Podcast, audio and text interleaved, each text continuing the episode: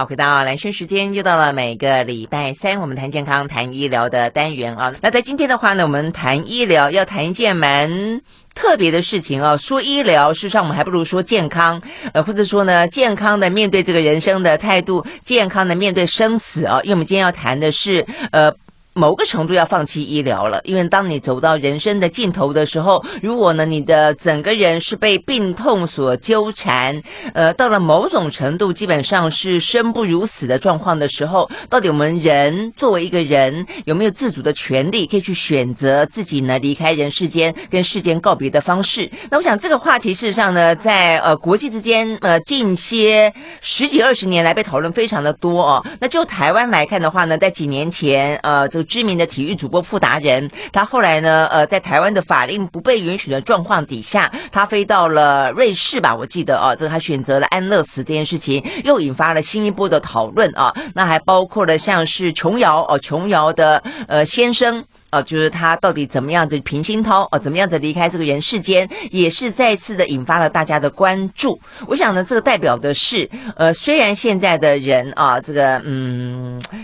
呃，年龄啊，这个寿命越来越长，我们进入了高龄化的社会，但是呢，活得久不见得活得好，所以呢，到底有没有权利啊，在我们这个病主法、病人自主法也已经通过的状况底下，在被动的放弃医疗之余，有没有办法？别的方法哦，可以选择自己喜欢的方式离开人世间。好，所以我们呢讲了这么多重点要铺成，一个是呢，呃，在今天我们有一本书哦，这本书叫做《断食善终》，呃，他给了一个很特别的方式啊，呃，做出自己的选择。嗯，他可能嗯，就是用一个比较主动的方式，但是一个比较和缓的方式啊，来选择离开。那这本书的作者哦，是台我们台湾啊，就是卫生。部啊，在卫福部的部立的台中医院的复健科的医师，呃，他是毕柳英医师啊。那为什么写这本书？因为这样的一个断食善终的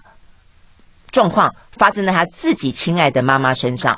呃，所以呢，某个程度他们是讨论之后决定要这种方式来处理的啊。好，那我觉得这本书本身非常具有。震撼性或者实验性啊，我想由毕医师来亲自跟大家说明为什么做这个选择是最好不过的了。毕医师早安，哎，早安，嗯，OK，好，所以这本书是您呃这个今年写出来的嘛？哦，那整个送妈妈呃，因为你的副标叫做“送母远行，学习学习面对死亡的生命课题”啊，妈妈是在二零二零年的时候。呃，采取了所谓的断食善终，是不是？对。呃，为什么？要不要跟大家先解释一下什么叫做断食善终？就是因为我们知道现在很流行断食疗法，就是不吃东西，所以某个程度就是有点像绝食、断食，不吃饭、不吃东西、不进食的意思吗？其实哈，这个断食的善终的断食往生的这个方法哈。应该是人类自古以来就常用的方法，只是说，嗯、譬如说，我们一定有听过，古时候有高僧，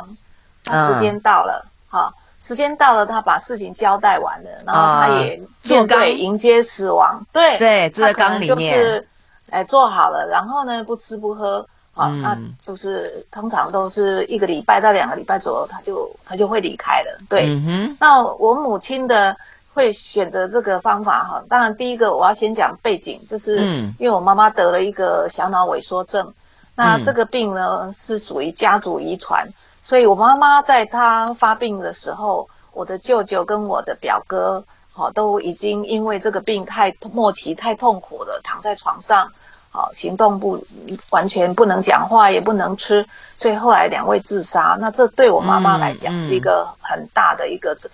震撼，嘿，那另外一个，嗯嗯、我的表弟很年轻就发病，就他四十几岁就过世。那他死亡以前躺在床上六年，他常常回娘家的时候去探望，会看见他皮包骨有压疮，哦，手脚都挛缩，嗯、还有呢，他只是咿呀的，你都不知道他想要讲什么。嗯、然后他也插着鼻胃管进食，这些经历啊，我娘家的这些经历让我妈妈。知道，假如他得这个病，末期就是那个样子。所以小鸟萎缩，这我也是看了您的书才知道说，说哇，这个它的影响几乎是全身的耶。你刚刚讲说肢体到最后会坐轮椅，然后卧床，然后到最后他的语言会丧失，不能吞咽，不能讲话，然后他连认知都会出问题，是不是？它是一个什么？他他认知没有出问题，因为小脑是跟平衡有关。平衡。可是我们身体的所有功能都需要平衡，就像吞咽，我们觉得很容易，咕噜就吞进去。嗯。可是假如你那个吞咽肌肉平衡不好，你有人吞咽都不好，你就是会呛到，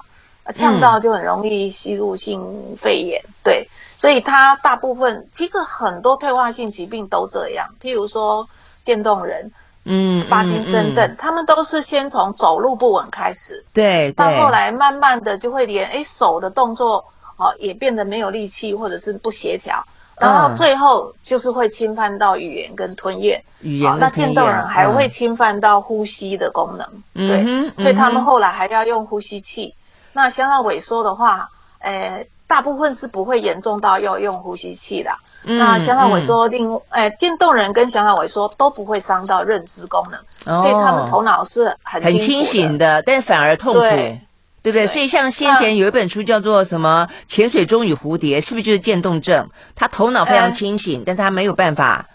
表达。潜潜水钟与蝴蝶，他是脑干中风，脑干中风，对，它中风的位置非常的重要，就是所有的那个联络线的那个最重要的地方，嗯、所以他就只剩下他的眼珠子会移动，嗯、其他所有的肌肉都瘫痪，嗯，但是他的头脑是清醒的嘛，嗯，对，所以他的头脑认知功能都没有受损，语言功能没有受损。但是他不会讲话，嗯，啊、哦，但是他还是可以使用语言，嗯、所以他后来是用眨眼睛的方法，方式把他的心情写出来，嗯、非常了不起，对对。对但是 B 医师讲这几个都是属于那种脑袋很清醒，但是你的身体却已经不堪用的状况，所以他特别的折磨人。所以在你们，所以他是一个家族，因为你在这本书里面除了讲到你妈妈后来就是呃，这是一个。妈妈最后做的决定，但整个的背景听起来，它是一个非常严重的遗传病吗？而且它是非常的年轻就会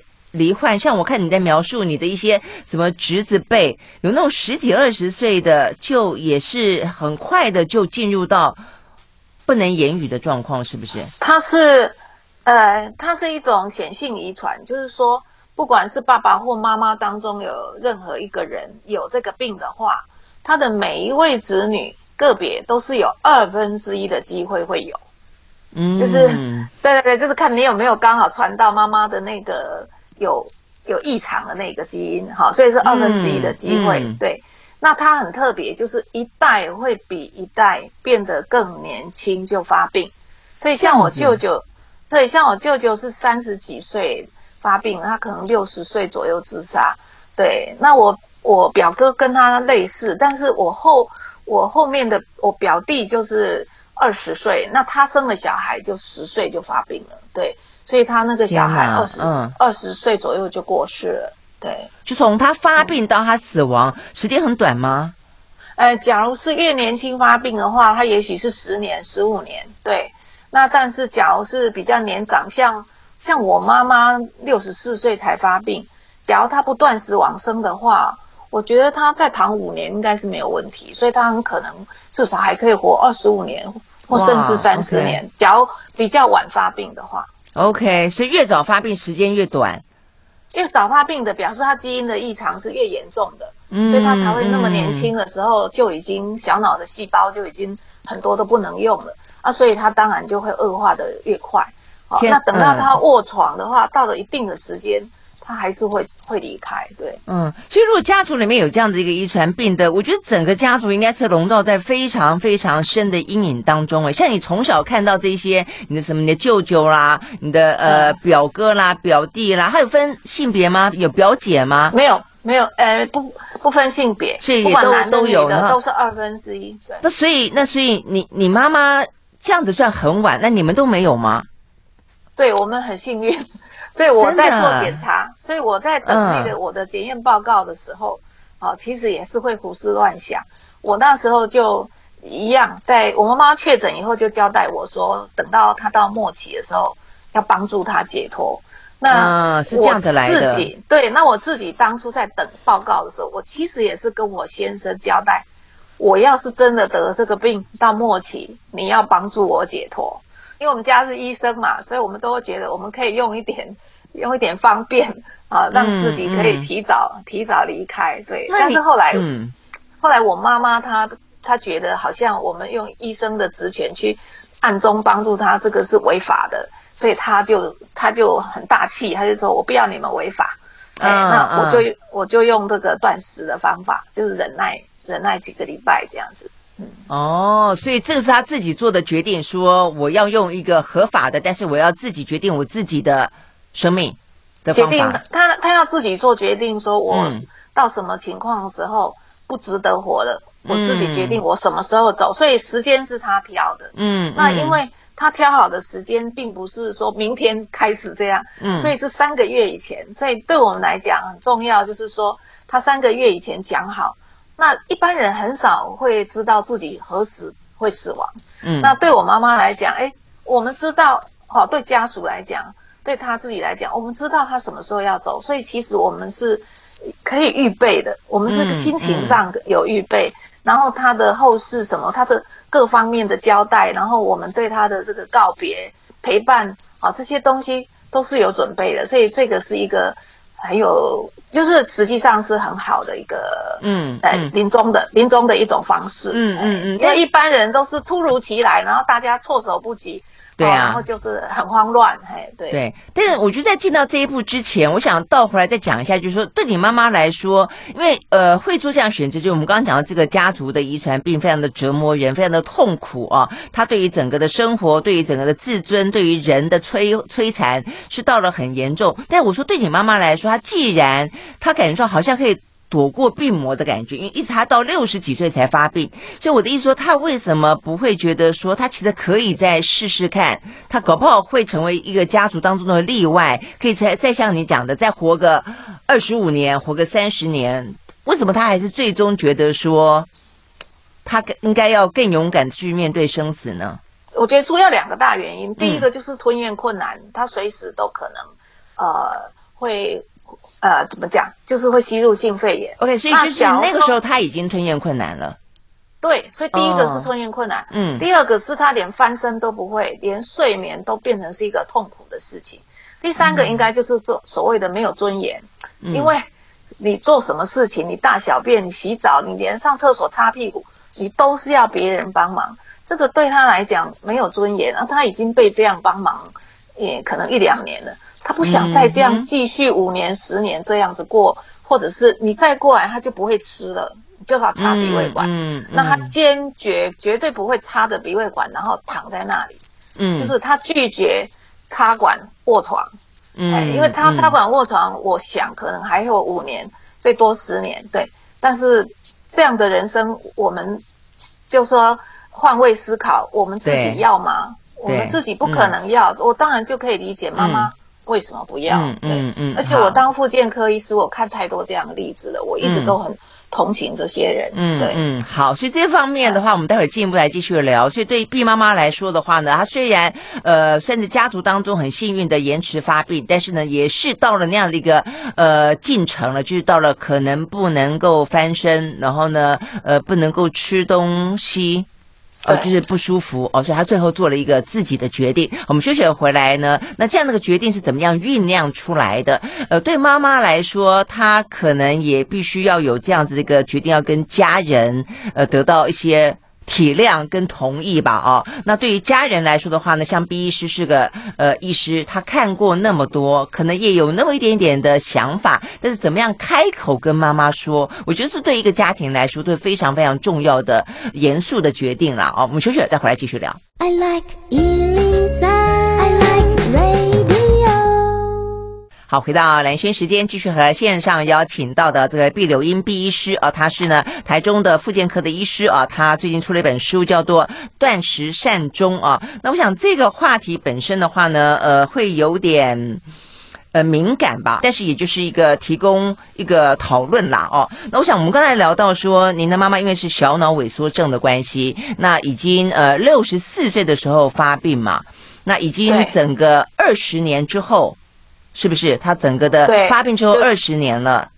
哎，呃，在二零二零年选择了呃这个用断食的方式善终，呃，这个点子是谁先提出来的？是我，是你先提出来的。时间上是妈妈决定的哈，嗯，那但是他是在烦恼要用什么方法。从我爸爸哈，他晚年的时候，他就一直强调他一定会在睡梦中过世，不管他发生什么事，你们都不要帮我送医院。嗯、那所以后来我父亲就确实就也没有送医院，所以是在家里，啊，算寿终正寝。对，那我妈妈她生这个病，她就开这二十年来哈，虽然她很积极生活，可是她不时不时就会想到了，她会讲。所以我们在她发病的时候，我们全家人都知道，她末期的时候，她会要自己选择先走，就是不会拖到，不会拖到那个。自然的那个衰竭而已。嗯，所以他也常常这样的跟你们说，他也从来不避讳。嗯，对，所以有一位那个郭老师，他就讲说，哇，那你们家的情况很特别，因为你们等于是准备了二十年。我之前只觉得 我们准备了三个月，因为三个月以前决定嘛。可是现在回想也没错，因为我们这二十年来都知道，妈妈到一个情况很恶化的时候，她会要先走。嗯嗯嗯，那妈妈也不避讳说，我觉得这很重要，还会让子女也比较能够去讨论这个事情。嗯，那我们在谈的过程当中，就发现我们娘家的人全部的看法都是一致的，所以我的弟弟妹妹也是这个想法。简单讲，我弟弟妹妹也是有机会得到这个病的啊。嗯，那他们都会说，要是我变成像妈妈这样，他们也是会想要，诶，情况不好的时候就要走了，没有人会想要。插着鼻胃管躺在那里五年十年这样走的，嗯嗯嗯，对。那我 Okay. 我我们知道这个台湾哈，从有了健保以后，我觉得很明显的一个点应该是健保。嗯，有的因为在健保之前，我们复健科很小哎、欸，规模很小。为什么？因为呢，不管是女人还是小孩还是老人，都没有健保。那所以这些人他们需要复健的话，他们没有钱。那所以只有供劳保的人才、哦、才有钱来复健、嗯，有工作的，嗯，对，有工作的人。那其他的这些妇女、小孩、老人都没有办法来做复健。那等到有了健保以后，所有的重病通通都是可以用重大伤病，全民嘛，对，免部分负担，然后所有人，所以就造成怎样？以前只要是重病，就放在家里自己慢慢走了，好，慢慢就是。就是不吃不喝啊，因为人到所有每一个人到末期都是不吃不喝的，因为吃下去很难受，嗯、喝下去也吸收不了。对，嗯，那那从从健保开始以后，台湾就开始制造这种躺在那里插着管躺在那里的人，嗯，然后目前到底有几十万人啊，我们不晓得，嗯，但是因为老年时代来临，所以我们知道它只会越来越多，嗯，那在这三十年当中，因为有几十万。的的家庭或更多的家庭有经历过，所以呢，其实台湾就有越来越多的人知道，插着管子躺在那里，那个是地狱一样的生活。嗯，对，嗯，所以所以台湾的民众哦，现在你假如问大家，呃，将来你年纪你生重病了，你要不要插着管子躺在那里？应该是百分之九十几都说不要吧，哈。嗯，那只要做安乐死。的那个诶调查，现在赞成安乐死人比例九十，几乎几乎都是九十以上，对，百分之九十以上赞，所以不想歹活，就说歹活不，以前说歹活不如好死不如歹活，对对，现在是好死不如歹活，所以大家民众被被这些菩萨，我觉得那些像我公公也是卧床十二年离开嘛，他是不是一个菩萨？他以他的肉身躺在那里十二年受苦，可是我们全家的亲人。他的所有的朋友、嗯、看着他这样子，每一个人都体会到，哦，我将来一定要想办法预防避免。嗯嗯。那既然台湾有几十万或上百人过有这样的经历，那你看有多少家庭、多少人已经都知道了，被从他们身上学到了。嘿，嗯嗯嗯，对。所以照照这样讲，其实这也是我们一直在讲到说，我们这个病人自主法到现在为止只能够选择就是被动的。就是说我可能不要呃插管，我可能不要急救，但是不能够选择主动的离开，所以这件事情所以，所以您您这个断食善终的概念，就有点是不是就有点像是在提供还台湾的立法还没有到主动的可以告别的安乐死之前的一个可能的过渡方式？没错，所以我当初就是把它定义成说，没有安乐死的时候的智力救济，就是这是一个智力救济。但是哈，其实病主法的精神已经就是这个了，因为病主法意思说，假如你是小脑萎缩症还是渐冻人，那你必须要用鼻胃管才能活着的时候，你可以拒绝插鼻胃管。嗯，所以，所以我妈妈假如是去签这个病主法的话，她就是等于她现在达到一个状况，生活品质很差啊，所以呢，她要拒绝进食了，她就拒绝插鼻胃管，就拒绝进食。但是这个事情在我们立法的时候是要求必须要有安宁缓和的配套啊，因为他的安宁的过程需要帮忙嘛。我妈妈是很幸运，除了因为你们家是医生，哎，一个是我们家是医生，第二个是因为他没有其他很严重的内科疾病，没有癌症啊，没有什么对，那所以我们就自己自己在家里处理。可是我问过安宁缓和科医师好几位，他们都说。可是像你妈妈这样子的地步哦，我们好像还不会签，嘿，就是他们不会把它收到病房，他们不会把它收到病房，嗯嗯，所以我们变成说，虽然病主法有规定说末期的时候你可以拒插鼻胃管，嗯，可是拒插鼻胃管不是就是会慢慢饥饿，然后脱水脱水离开吗？可这个过程。安宁缓和病房并没有那个容量去接纳那么多这样的人，嗯、所以变成是要自己啊在家里处理。所以我最近呢就已经帮忙，我已经帮忙四位就是渐进式的断食离开啊，有一位正在等待病床这样子。对，嗯嗯，那他们也都是一样，就是安宁缓和病房就觉得那他没有办法收这样病人。嗯、我想很可能他们有更迫切需要医疗的病人，因为安宁缓和可能有更多很重病，他随时每天都要调整什么用药的病人。嗯嗯嗯。那我们这种断食的，其实我自己在陪伴这这四个病人断食的过程当中，诶，其实说起来，他们需要的只是我安我的安慰而已，就是我提供一些医学知识上面的解说，嗯，啊、然后我再提供一些心理上的支支持。对，嗯，我就是支持，因为他会。他会犹豫，他会心理战、心理交战，会不知道自己这样真的是孝顺吗？嗯、啊，然后会有不舍，嗯、对，然后会会会不忍心，啊，就、很很很想要偷喂，对，好、啊，那嗯，好、啊，或者是一有一点什么症状异常，很紧张，这要送医院吗？嗯、对，好、啊，那我有时候就会去他家里看，有时候就只是电话里面这样通话，那我只要把他的疑虑哈。啊帮他解决了，然后我也会教他一点安宁的时候，你要如何跟这个长辈如何道谢啊，如何道爱，如何告诉他不要担心哈，好，然后就是他万一发生那种，呃，就是所谓的他们会有一些灵性灵性的一些行为，譬如说手中乱挥啊，好像在跟空中的谁对话啊，什么有没有？那有一些西医就会说。嗯、呃，这个这个是躁动，这个是譫妄啊，要用要用药啊。那我因为我阅读了一些书，我就了解说，其实临终的人他变成在阴跟阳之间哈，所以很多阴间的以前的亲人会来跟他沟通。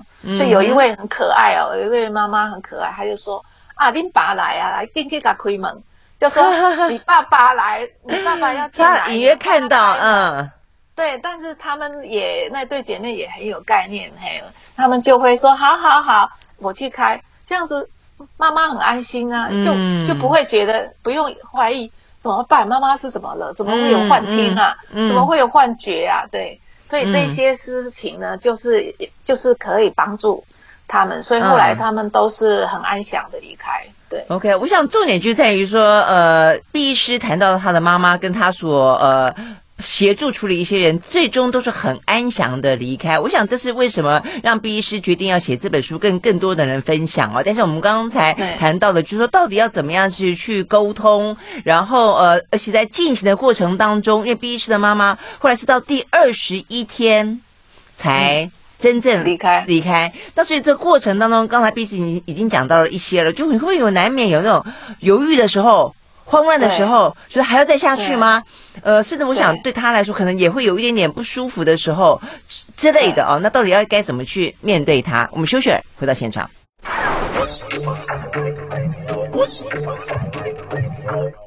好，回到兰萱时间，我们继续和线上邀请到的，实际上我们也有做一些视讯录影啊，所以呢，这个听众朋友如果要回看的话呢，也可以在这个 YouTube 当中啊，看我们这个今天的录影的访谈啊。我觉得这个观念其实是还蛮重要的，尤其是毕医师他作为一个医生，他包括他自己的妈妈，我想很多的经验谈是可以去分享的啊。那我们刚刚讲到就是说，呃，是您现在跟妈妈说的嘛？那因为妈妈也有这个观念，我觉得就很就很好沟通，对不对？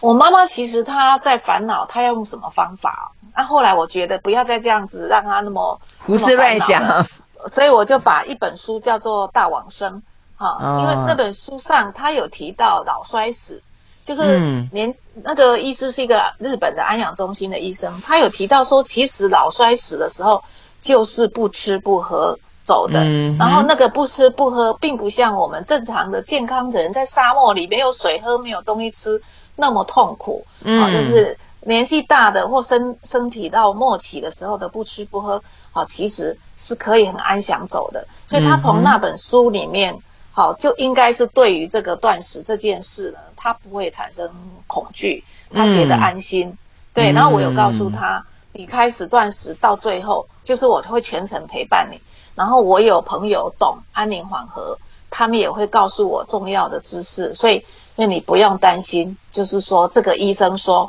不吃不喝走是很安详的。那那时候我并没有。经验，嗯嗯、对，所以我妈妈就笑说：“好啦，我给你当实验品。”你妈妈怎么那么可爱？对，她就这样跟我开玩笑。对，因为我觉得有些长辈，或是说社会的舆论会觉得说，因为你刚刚这样讲是描述说，可能最终人的死亡也就是不吃不喝，否则的话，我觉得外界会说：“哦，那你饿死你你你家的长辈，你饿死你爸，你饿死你妈，好像是一个非常不孝的事情。”我觉得这件社会上面的压力其实是必须要被必须要被去解除的。对不对？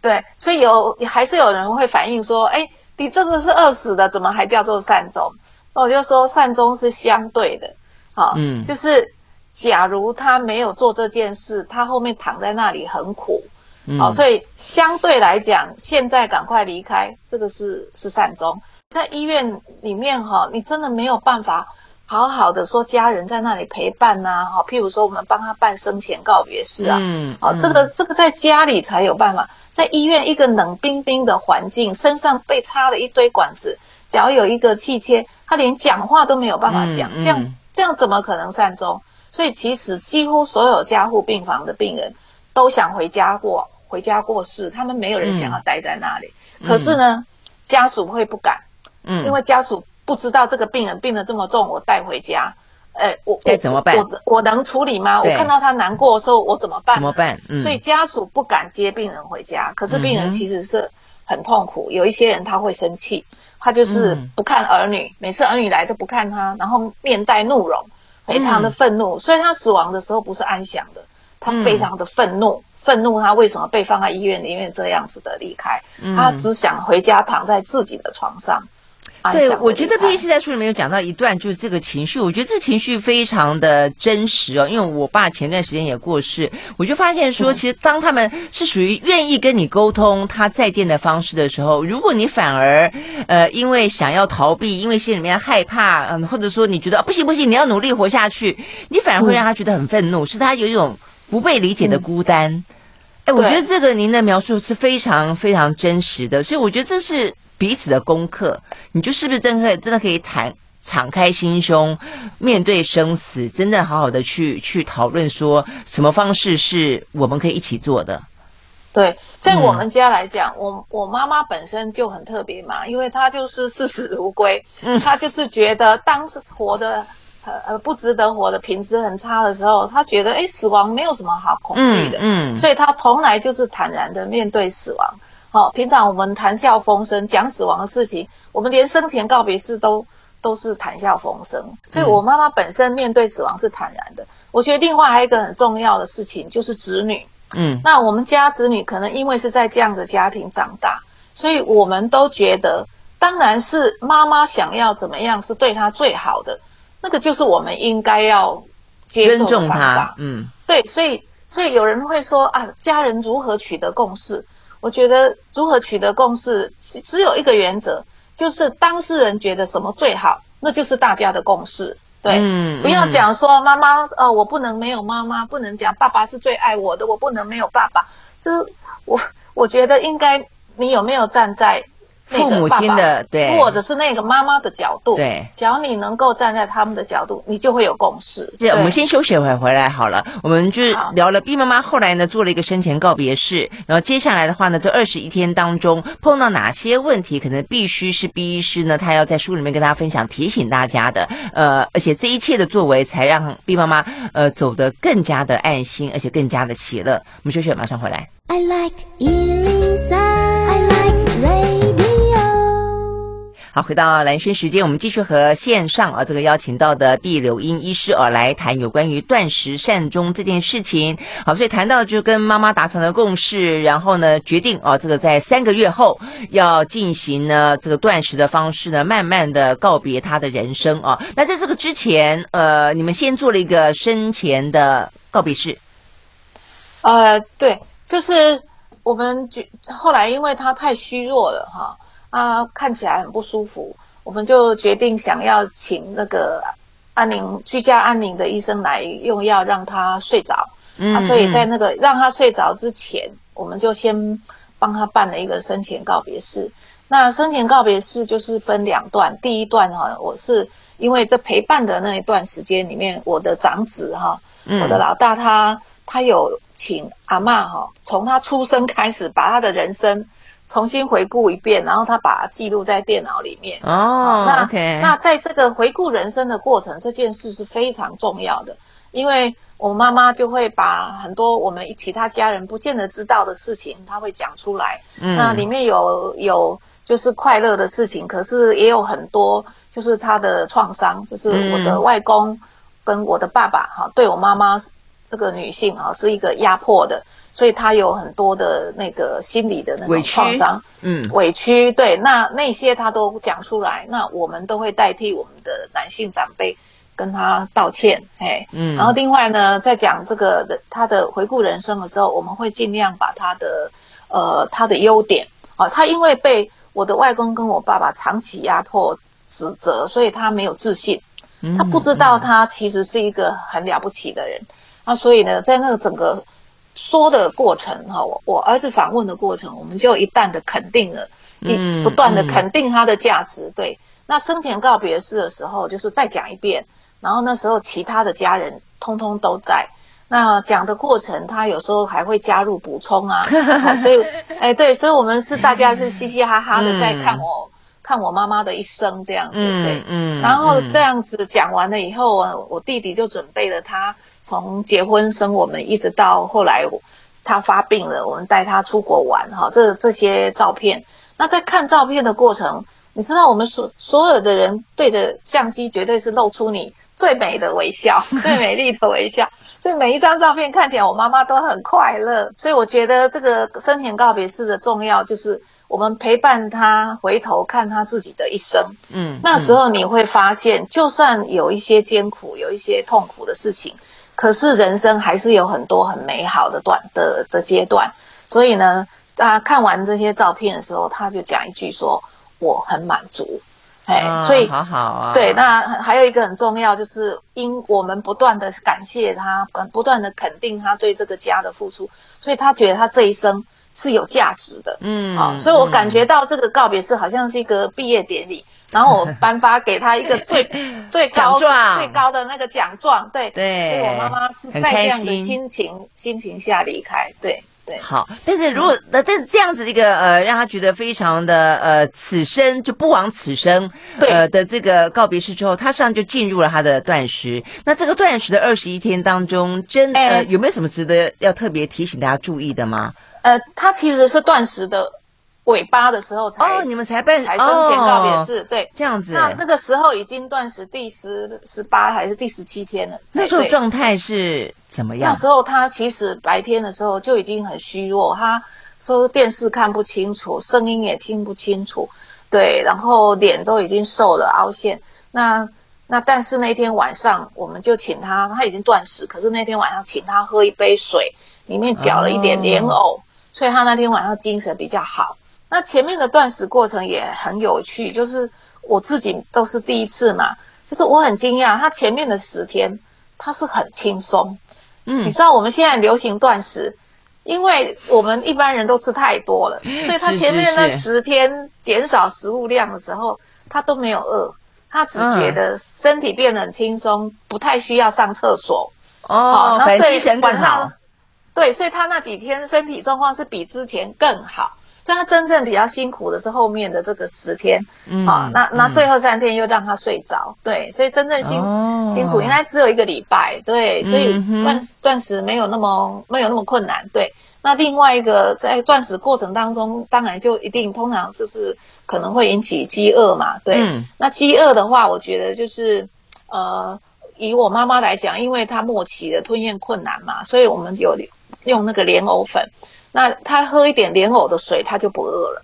哦，莲藕粉有这个作用吗？就是莲藕是会让水变成狗狗，就是粘稠。哦，OK，这样子，因为水是清的，到处窜，所以它很容易呛。另外一个就是那个呃，我们也给他吃一种食用的油，譬如说苦茶油、橄榄油啊、南瓜油都可以。就是那个油哈、啊，是会让胃保护胃，比较不会难过。那另外它它都没有水分以后呢，我们会一定要定期，这个所有的末期的病人都需要，就是要用那个中型的棉棒沾水，嗯，把他的嘴唇啊、口腔啊，一方面做清洁。一方面呢，它可以一点点的吸进去，但是它不会呛到。对，嗯嗯啊，嗯嗯、那另外当然就是他身体，呃，因为都没有办法动了嘛，哈、啊，动弹不得，当然就会僵硬，会疼痛，所以我们都要很温柔的去帮他轻轻的按压他的那个肢体，帮他的关节，好、啊，轻柔的帮他做这个被动的运动。嗯嗯，因为人到末期的时候，他很敏感，那人到了末期，最后丧失的是听觉。啊、哦，所以我们可以不定时的去跟他讲话，嗯，哎，对，嗯、哎，那讲话的目的都是道谢、道爱嘛，哈、嗯，然后都是呃告诉他，哈、哦，谁会来接你啊，哈、嗯，或者是菩萨来接你，嗯、对，或者是你会回到天主的怀抱啦，我们就是好、嗯，然后一定要告诉他，你不用担心啊，我们会互相照顾啊，嗯嗯，这样不要牵挂。嗯，对，让他不要有牵挂。嗯嗯嗯，好。那最后的话，是不是可以让毕医师跟我们说一下？呃，这个你觉得他他可以，呃，大家都都适合吗？或者说有什么你写了这本书之后希望传达的最主要的意思？基本上是年纪大的、脑衰的病人、重病的病人才比较适合。嗯，好，假如还很年轻，就算他是四肢瘫痪，可是他想要用断食往生都不是很容易。哎，对，所以有人讲六十岁以下是不容易，他需要时间可能会比较长。嗯，那做这个断食，基本上要有比较强的意志力啦，哈，对。所以假如失智在比较早期，他还有这个意志力，可是万一是比较末期，他就不见得搞得清楚他为什么要这样饿肚子，哈，对，还是多多少还是会有饥饿，对，哎。那我其实写这本书，我最想讲的是，假如不去谈死亡。那当这个无常来临的时候，其实不管是病人还是家属，都会非常的辛苦。所以一定要像我们娘家这样的习这样的习惯是很好的，就是平常就讨论，那大家都互相了解，家人之间，他到了临终的时候，他很可能会选择的会是什么方式。那最好当然可以去签那个啊病人自主法，那这样他就会记记在你的那个健保卡里面。嗯，那。我觉得啦，哈，人现在都知道我们要求善终，好，那善终非常的重要，因为善终的这个历程，有人可能是几个礼拜，有人可能是几个月，有人甚至是几年，所以呢，其实善终也是为了这个人的善生，为了这个完生者的善生。嗯、那另外一个很重要是，你用很好的办法陪伴这个人的善终，那这些活着的人。